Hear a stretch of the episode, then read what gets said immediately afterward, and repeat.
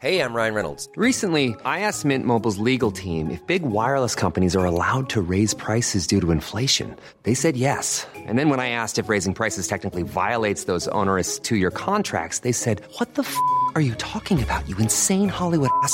So to recap, we're cutting the price of Mint Unlimited from $30 a month to just $15 a month. Give it a try at mintmobile.com slash switch. $45 upfront for three months plus taxes and fees. Promo rate for new customers for limited time. Unlimited more than 40 gigabytes per month. Slows. Full terms at mintmobile.com.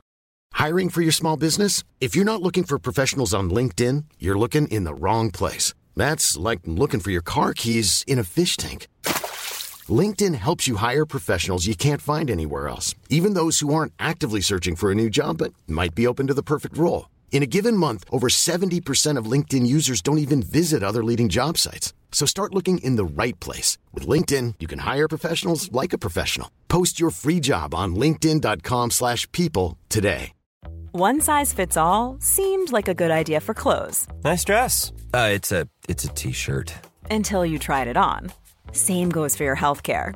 That's why United Healthcare offers a variety of flexible, budget friendly coverage for medical, vision, dental, and more. So, whether you're between jobs, coming off a parent's plan, or even missed open enrollment, you can find the plan that fits you best. Find out more about United Healthcare coverage at uh1.com. That's uh1.com.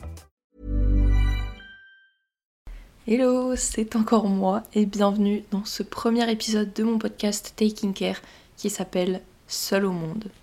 Mais avant de vous expliquer pourquoi j'ai choisi de l'intituler comme ça, je vous invite à aller euh, écouter l'introduction de mon podcast qui est déjà sorti également, si ce n'est pas déjà fait, bien évidemment. Ça vous permettra de savoir un peu euh, sur quoi euh, porte mon podcast, pourquoi je le crée et qu'est-ce que j'aimerais vous apporter à vous, mes auditeurs. Donc euh, allez, allez, je t'attends sagement, tu reviens une fois que t'as écouté l'intro et on repart.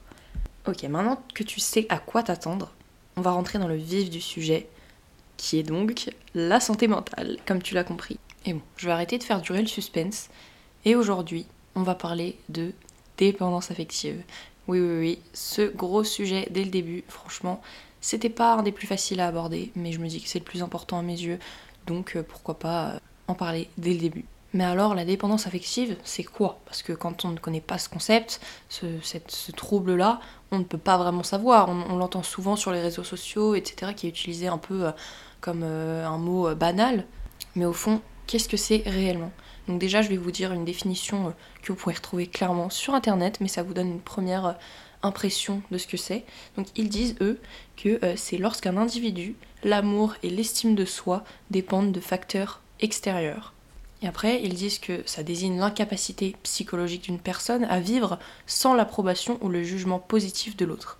Alors pour le coup, je suis plus ou moins d'accord avec cette définition, mais du coup c'est pour ça que je vais vous donner la mienne, avec des mots euh, plutôt simples. Donc pour moi, qu'est-ce que la dépendance affective? Personnellement, je l'ai vécu pendant, disons, trois ans, et euh, j'ai bien analysé ce que c'était comme concept, comme trouble. Je pense que pour moi, tout cas pour mon expérience, la dépendance affective, c'est le fait de ne pas avoir, de ne pas s'être assez reconnu en quelque chose, de, de, manquer d'avoir un un, un trou au fond de soi-même et de vouloir le combler par une aide extérieure, que ce soit par euh, un ami, une amie, euh, un copain, une copine, euh, enfin peu importe, vos parents, c'est vraiment quelque chose où vous avez un, ouais, un, un sentiment de vide, mais vous, au début vous en rendez pas compte.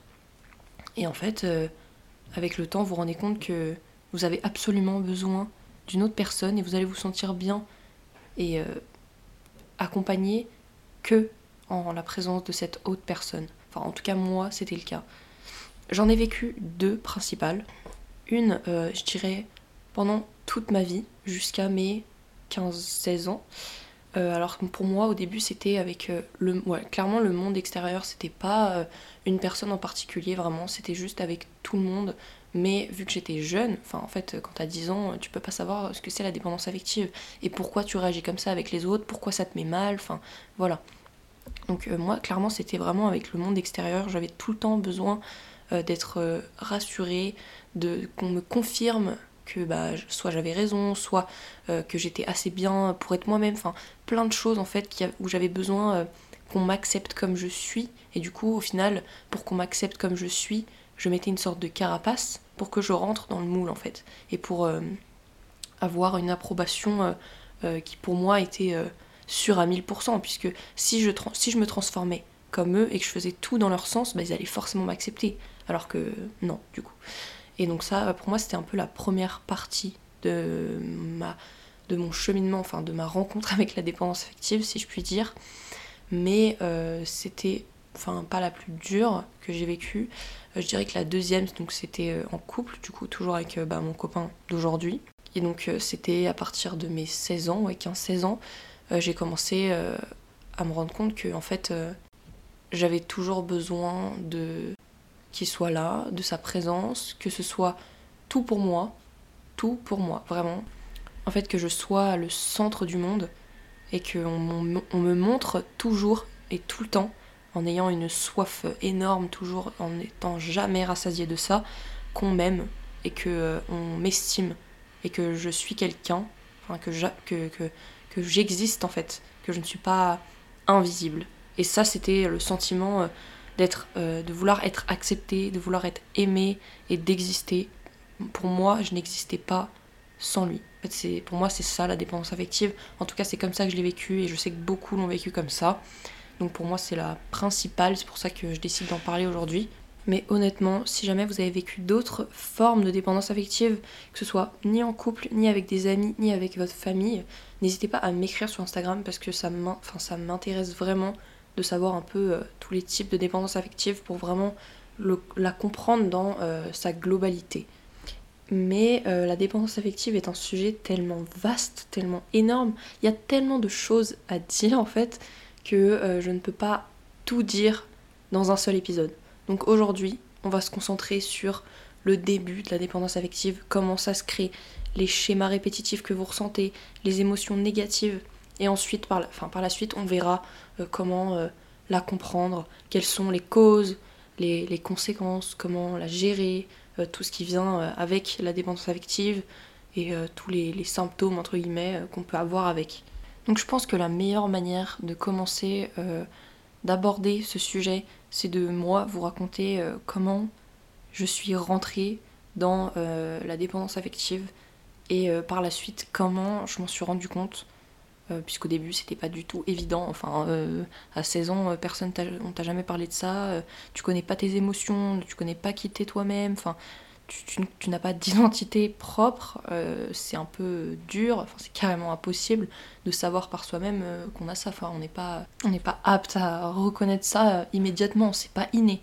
Donc euh, c'est parti, je commence à vous raconter. Donc moi personnellement, je me suis mis en couple en février 2020. Et en gros, euh, au début ça se passait très bien dans mon couple. Mais euh, petit à petit, je me rendais compte que euh, au bout de 5-6 mois, après ça peut arriver beaucoup plus tôt, il y en a chez qui c'est direct, mais moi j'ai eu une phase un peu de déni, je sais pas trop comment l'interpréter. Mais j'ai eu une... comme un une, grosse chute à partir de septembre, donc six mois après environ. Et là, je sais pas pourquoi, j'avais énormément de, jalousie en moi, d'anxiété, mais sans savoir ce que c'était vraiment l'anxiété, donc je me sentais mal, j'allais, j'étais vraiment au fond, et moi j'avais jamais été comme ça, enfin je le pensais, puisque j'étais totalement dans le déni. Euh, et euh, je me disais, mais c'est bizarre, enfin qu'est-ce qui m'arrive? Euh, j'ai l'impression d'être bah, la, fille relou, la fille jalouse, qui, qui, fait, qui fait pas confiance. Après, moi, j'avais vécu des trahisons amicales en rapport avec le, la notion de couple. Donc, euh, c'était quelque chose quand même que je connaissais, tout ce qui est tromperie, etc. Donc, en soi, je reliais ça à, ça. Pour moi, la cause de mon anxiété et de mon stress et ma jalousie venait de ma trahison amicale. Mais j'ai mis euh, peut-être un an et demi à me rendre compte que non, c'était pas ça. Mais c'est pour ça que chaque chose en son temps. Et donc euh, voilà, je me rends compte que bah, je deviens hyper possessive, je suis triste mais tout le temps. À chaque fois, euh, je, pleurais tout le temps euh, toute seule. Dès qu'on devait commencer une nouvelle semaine, vu qu'on n'était plus dans le même lycée, euh, j'étais au bout de ma vie parce que j'avais trop peur de la tromperie, j'avais trop peur que je sois pas assez bien. Du coup, je voulais toujours être un peu artificielle pour être la, fille parfaite. Enfin, il y avait plein de choses. En fait, j'étais pas moi-même. Et, je cherchais tout le temps sa validation et fallait tout le temps qu'ils me disent euh, genre je t'aime, euh, oh mon bébé, non, non, non, enfin bref, vous avez capté. Et, euh, et en fait, euh, c'était épuisant parce que il avait beau me le dire, me le dire, me le dire, en fait, ça revenait. Genre, ça pouvait revenir une heure après, ça pouvait revenir un jour après. Mais dans tous les cas, ça revenait. Et c'était. enfin, émotionnellement, c'était horrible. Et il y a ce côté-là en mode anxiété, jalousie, etc., où tu démontres, enfin, physiquement et par des paroles, que t'es comme ça. Mais il y a aussi euh, le côté. euh, je, transpire tellement ça, ça me fout la. Ouh mais bon. ouais, il y a aussi le côté euh, interne en fait dans, ton cerveau où bah, t'es super mal, mais tu, tu sais pas comment l'exprimer en fait. Toi, tu, te dis juste, bah, je sais pas, en fait, tu te rends même pas compte, tu, tu sais même pas quoi te poser comme question. Juste, tu subis et t'es es au plus mal et, et en plus, personne ne comprend. Et parce que c'est la dépendance affective, ok, c'est quand même commun, mais c'est pas non plus euh, quelque chose que tu vois euh, tous les quatre matins ou t'en as euh, plein dans ton entourage qui ont ça. Enfin, je parle de la vraie dépendance affective, quoi, celle vraiment qui te, qui te fait rentrer en dépression, quoi. Et donc, pourquoi seul au monde? Bien, puisque je trouve que au début de la dépendance affective, quand tu es dans la phase de même pas de déni, juste tu ne tu n'as aucun doute. Enfin, oui, en soi, c'est le déni, mais c'est pas du déni volontaire, quoi. C'est vraiment juste tu ne comprends rien à ce qui t'arrive. Bah, pour moi, là, c'est le, le moment où tu, euh, tu atteins le, le plus haut sommet de la solitude, puisque tous les jours, tu te trimbales avec des émotions, des pensées intrusives. En fait, tu vis dans ta tête. Vraiment, tu vis dans ta tête et personne ne te comprend. Et en plus, t'arrives même pas à ressortir ce que tu penses, puisque ça n'a aucun sens. Et c'est des choses qui te prennent tellement, genre à la gorge, au cœur, ça te serre. C'est impossible en fait. Je, personne ne peut comprendre. Et même si tu l'exprimes, en fait, c'est tellement irrationnel. L'anxiété, on en reparlera après et dans d'autres épisodes. C'est tellement irrationnel que si t'as pas vécu l'anxiété, si t'as pas vécu ces pensées euh, vraiment irrationnelles, c'est c'est normal qu'on ne comprenne pas en soi, c'est logique, tu vois. Et du coup, euh, pour moi, là, c'était le plus le moment où la solitude était vraiment à son summum, et euh, c'est ça, pour moi, qui est le plus dur dans la dépendance affective. Donc, euh, si tu es dans cette phase et que tu écoutes mon podcast, ne t'inquiète pas, peut-être que tu vas vite t'en remettre et ça va aller. Je t'invite à suivre les, les autres épisodes, comme ça tu pourras savoir un peu le cheminement de tout ça et aller mieux rapidement. Mais euh, il y a aussi une autre chose dont j'aimerais parler, c'est euh, pour le coup là c'est plus en mode, enfin non, c'est pas que en couple, ça peut être aussi avec d'autres personnes, mais c'est euh, le mode radar, comme appelait ça ma première psychologue. C'est que quand t'es dépendant affectif, en gros t'es, enfin t'es forcément, la plupart, oui, c'est sûr que t'es possessif, t'es jaloux, tu veux avoir, tu veux être le centre de l'attention de la personne, tu veux que la personne ne voit que toi, qu'elle est Dieu que pour toi, que elle n'accorde du temps que pour toi, qui t'a, même même si euh, elle va par exemple aller, aller te dire, euh, oh je vais voir, euh, je sais pas, mon père, ma mère, bah non, c'est pas possible. Enfin, enfin, à quelle heure tu vas lui accorder du temps alors que moi je suis là. Genre, tu vas être jaloux de son père, de sa mère, enfin bref, c'est tout un truc, mais il y a ce mode radar où euh, t'es tout le temps à l'affût. Et euh, je trouve que ça c'était vraiment le plus épuisant. Et ça doit être le plus épuisant pour tout le monde je pense. C'est vraiment où ton radar émotionnel ton radar euh, enfin ouais de, ton cerveau est au max mais H24 même la nuit. Enfin on en parlera aussi des cauchemars. Mais ce mode radar là il est, il est tout le temps en mode, en mode maximum. Et, et en fait tu surinterprètes tout Euh, dès qu'il y a un petit truc, euh, je sais pas, tu vas voir euh, une notification, euh, tu vas voir juste une lettre, une couleur, peu importe, en fait, juste un signe, et ton cerveau va l'interpréter d'une certaine manière, mais en fait, t'es tout le monde, t'es tout, le- tellement tout le temps en train de penser à ton anxiété, même dans ton inconscient, que bah, en fait, ton cerveau va automatiquement assimiler n'importe quel signe à ton anxiété, à ta dépendance affective, à toutes tes pensées actuelles, etc. Et euh, bah, forcément, euh, peu importe ce qui se passe, tu vas toujours assimiler ces situations à ça. Et euh, en fait, bah, c'est un, c'est une boucle infernale, clairement. Et plus t'avances, plus tu te renfermes, nan, nan, nan. Et oui, c'est épuisant, c'est la chose la plus épuisante, le radar. Enfin, moi je l'appelle comme ça. Aussi pour tout ce qui est symptômes physiques, parce que bah, tout ce qui vient de ton cerveau, après ça se répercute sur ton corps. Et moi je dirais que les plus gros, c'est tout ce qui est avoir l'impression d'un couteau dans le cœur. On te presse le cœur comme ça, que t'es la boule au ventre tout le temps, que t'es les larmes aux yeux, la gorge serrée. Pour moi, ça c'était les plus gros symptômes physiques de la dépendance affective et de l'anxiété, puisque du coup pour moi les deux sont liés. J'ai retrouvé une phrase que euh, j'avais écrite dans mes notes à l'époque et euh, j'avais marqué pour me rassurer je ne dois pas attendre un signe de sa part pour avoir confiance en moi. Et euh, bah, pour moi, ça résume un peu toute la dépendance affective. C'est-à-dire, bah, en fait, t'attends un signe, mais c'est un signe qui, qui est hyper subjectif puisque j'en ai parlé des signes, c'est des choses que tu interprètes toi dans ton cerveau d'une certaine manière, en fonction de ton subconscient, en fonction de ton passé, de ton anxiété. Enfin, en fait, c'est des signes qui sont euh, juste euh, ouais, subjectifs, irrationnels en fait. Et, euh, et ces signes-là, c'est pas parce qu'ils veulent dire quelque chose pour toi que la personne en face, elle voulait te signifier ça. C'est pour ça que j'ai écrit que je devais pas attendre un signe de sa part, puisque ça ne voulait sûrement rien dire, pour avoir confiance en moi. Et puis d'ailleurs, la confiance en soi, ça s'acquiert par soi-même, ça s'acquiert au fond de soi-même, ça s'acquiert pas par les autres. Et là, et c'est là où est le problème de la dépendance affective, c'est que tu, es, tu n'es plus centré sur toi-même, tu es centré sur l'autre, sur les autres, tu ne penses plus à toi, tu t'oublies, tu veux juste, tu veux juste pardon, exister, mais tu, tu existes à travers euh, les yeux de l'autre en fait.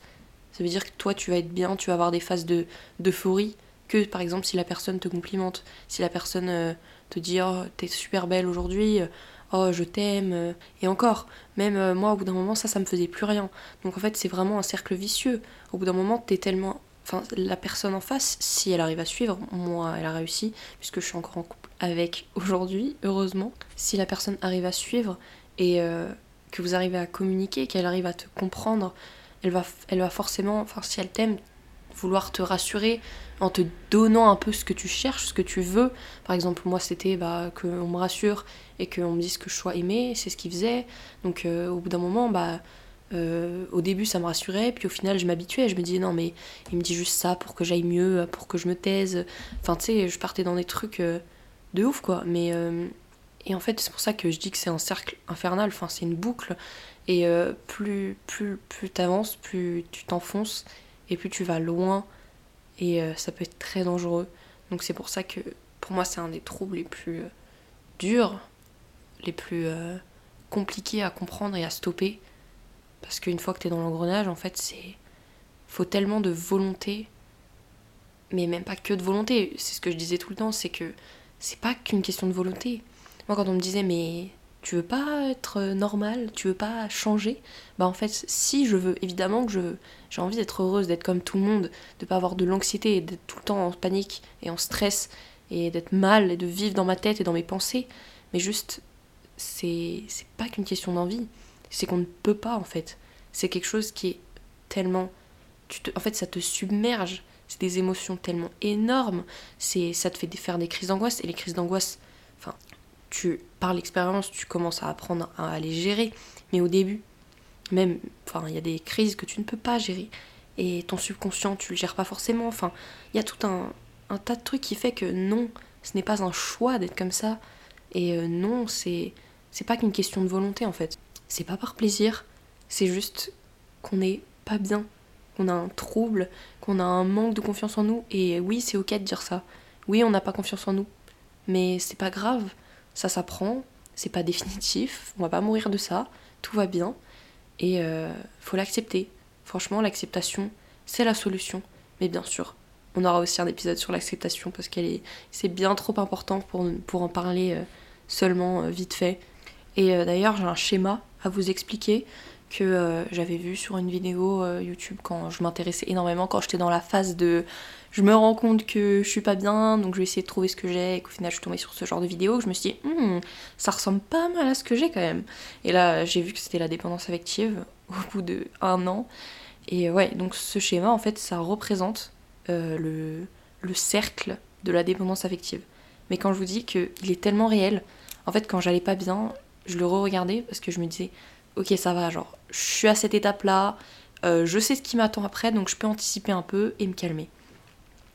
Donc dans ce schéma-là, c'est en fait c'est un cercle et euh, qui tourne en boucle, comme euh, la dépendance affective en soi, et tu vas commencer par la phase 1. La phase 1, c'est l'obsession avec la focalisation. Donc ce que ça dit en fait, c'est que tu vas voir un problème, tu vas, tu vas l'observer, tu vas voir quelque chose, ça va t'envoyer un, signal à cause de ton radar, et tu vas dire oulala, euh, danger là, je me sens pas du tout à l'aise, euh, qu'est-ce qui se passe? Faut que je fasse quelque chose. Du coup, forcément, ce problème-là devient le seul problème dans ta tête, tu vas ne te focus que sur ça, et euh, c'est là où tu rentres dans la phase 2. La phase 2, c'est la stratégie pour le passage à l'acte avec état d'excitation. Et l'état d'excitation, moi je le traduis par l'anxiété, par euh, tous les symptômes physiques comme le battement du cœur, enfin en fait tous les symptômes de l'anxiété avec la boule au ventre, la gorge serrée, euh, la transpiration, enfin plein de signes quoi. Et, et en fait c'est là où dans ton cerveau tu dis ok là je me sens très très mal à l'aise, je me sens très insécure, je me sens pas bien, j'ai pas confiance en moi, euh, il faut absolument que je comble ce vide-là. Je me sens pas du tout bien. Qu'est-ce que je peux faire? Là, maintenant, tout de suite, pour euh, me, pour me m'aider à aller mieux, il faut que ce soit instantané. Hein. C'est pas euh, dans, dans 3 heures ou le lendemain. Ah non, non, c'est maintenant, tout de suite, qu'est-ce que je fais? Donc là, tu réfléchis à une solution. Et c'est là où tu peux encore faire marche arrière. Mais on en parlera après, parce que là, on n'est pas encore dans ça. Là, on reste dans le truc où bah, tu sais pas encore gérer ta dépendance affective. Donc tu trouves une solution, enfin un passage à l'acte du coup, tu dis ok, euh, je, vais, euh, je vais lui tendre un piège euh, pour savoir, ou alors je vais pour savoir enfin, à qui il a parlé là sur son téléphone, parce que je vois qu'il a souri devant son téléphone, je comprends pas trop là, il me trompe ou quoi? Donc tu vas trouver une solution, et tu vas dire ok, je vais essayer de, le tester en l'appelant et voir si moi aussi il me sourit. Parce que s'il me sourit pas, c'est que bah, il m'aime pas, il me trompe. Donc voilà, là c'est ce que tu penses dans ta tête. Et là tu passes à la phase 3 du coup, donc tu passes à l'acte. Tu fais ce que tu as pensé, tu te trouves avec ta solution. Et tu passes, tu passes dans la phase 4, et là c'est l'apaisement. Donc c'est la première étape de la phase 4. Là tu te sens soulagé parce que bah, tu as eu ce que tu voulais, euh, tu t'es rendu compte que bon ça va, je suis toujours là, il est toujours là, il m'aime toujours, donc tout va bien. Mais euh, vient la phase de la culpabilité, puisque tu dis, oh là là, mais euh, bah en fait j'aurais pas dû faire ça, euh, je, le savais, mais bon, je sais pas, c'était plus fort que moi, j'ai pas pu me résister. Mais bon, voilà, donc tu culpabilises et là tu deviens, tu passes dans la phase de colère et tu te dis mais, mais oh là là, mais pourquoi, pourquoi ça m'arrive à moi, mais qu'est-ce que j'ai fait et tout.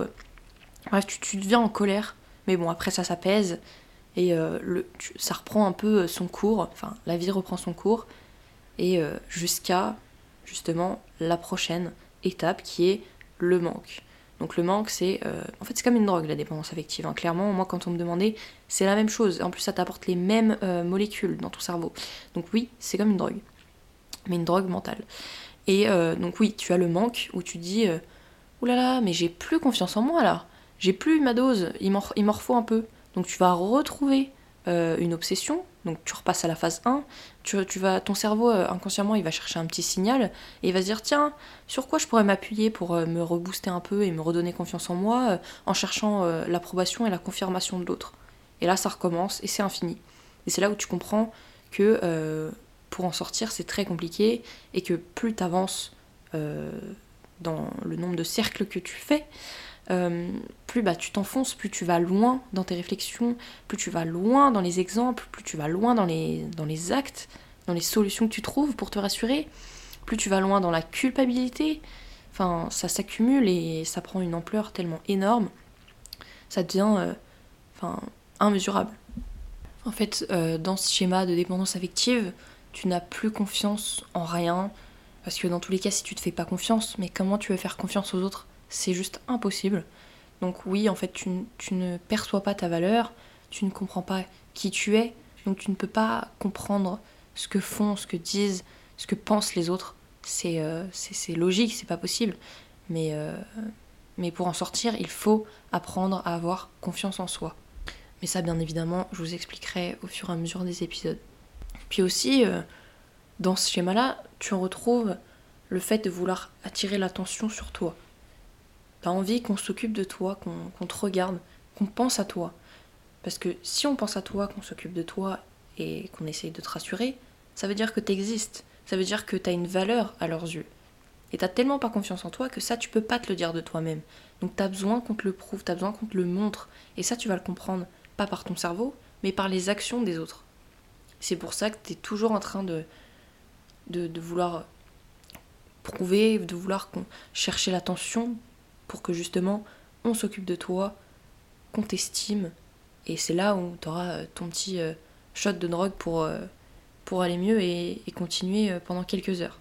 Mais là, on parle des schémas où la personne, elle te donne ce que tu veux, où tu te sens rassuré que tu as réussi ton action.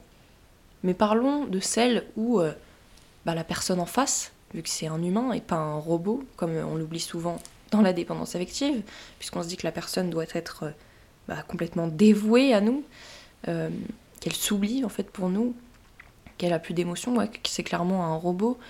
Euh, en fait, lorsque tu passes à l'acte et que tu vois que cette personne, bah, elle te donne pas ce que tu veux, bah, c'est là où vient la frustration, la, colère.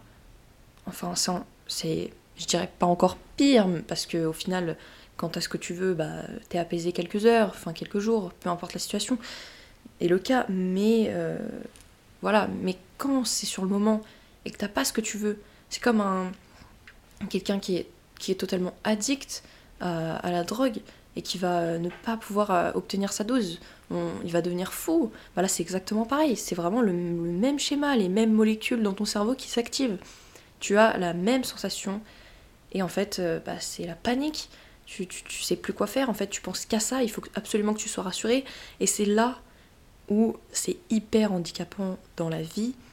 C'est que euh, ça te bloque. Tu ne peux plus rien faire.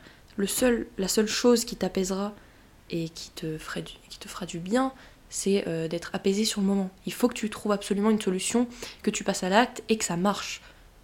Et si ça marche pas, bah t'es bloqué. Tu peux plus rien faire. Et euh, là, comme ça, c'est assez théorique. Mais imagine dans une vraie situation, je sais pas, euh, t'as un entretien d'embauche, tu dois aller voir quelqu'un, t'as un partiel à faire, un examen, tu passes le bac, plein de choses. Et là, euh, bah non, t'es bloqué. Tu peux rien faire alors que t'avais un programme énorme. Et en fait, tu dois programmer ta vie en fonction de ta dépendance affective. Donc déjà, euh, en général, tu t'isoles socialement. Enfin, à part certaines personnes. Enfin, moi, c'était mon cas. Mais je ne pouvais plus voir personne. Vraiment, c'était... C'était trop dur, en fait. Donc tout ce qui est opportunité professionnelle, sociale, scolaire, peu importe. Euh, il suffit que tu un moment de doute, un signe qui te mette euh, le radar en mode on au maximum, bah en fait tu l'oublies ton opportunité. Et c'est là où vient la colère et euh, le sentiment d'injustice tellement énorme. Tu dis mais mais je n'ai rien demandé. Et en plus, ça me sabote ma vie et je n'arrive pas à en sortir. Enfin, c'est vraiment l'enfer. Et tout ça, c'est à cause de ce vide que tu as en toi, ce manque qui est euh, une carence affective finalement. Quelque chose qu'on ne t'a pas apporté durant ta vie, dans ton enfance plus précisément, euh, qui vient créer ce, trou que tu as besoin de remplir. Sauf que c'était une image que je vais vous donner, c'est une image que ma première psychologue me donnait. C'est imaginer un, panier, un panier percé. Bah, vous, vous avez ce panier, vous êtes dépendant affectif, et euh, avec vos signes et toutes les actions que vous faites, quand vous vous êtes rassuré et qu'on vous donne ce que vous avez, donc votre drogue entre guillemets, bah vous remplissez le panier. Hop, il est plein. Sauf qu'au fur et à mesure, bah, bah les, les choses tombent du panier vu qu'il est percé. Donc il est à nouveau vide, et donc vous recommencez le processus, et c'est exactement la même chose. Donc c'est pour ça que euh, c'est super frustrant, et que euh, bah, en fait tu ne peux pas. Enfin, tu dois réparer ce trou. Et ce trou-là, c'est ta carence affective.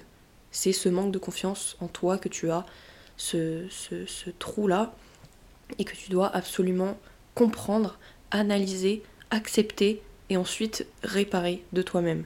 Après, évidemment, lorsque je dis euh, par toi-même, ça veut dire que tu ne dois pas aller chercher euh, cette compréhension et cette, cette confiance en toi euh, chez quelqu'un d'autre, mais évidemment que tu peux être accompagné dans cette démarche.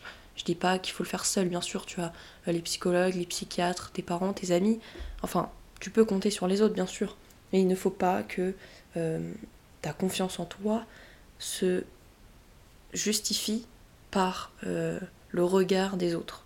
Donc voilà, en fait, il faut pas que tu sois comblé grâce à la personne, il faut que tu sois comblé déjà de toi-même par ta propre présence et que tout apport euh, social en plus vienne juste apporter un plus à ta vie. Mais bien sûr, euh, je vous en parlerai plus profondément avec des choses plus, plus concrètes, des méthodes, etc. pour acquérir cette confiance en soi et combler euh, ce creux et cette carence affective.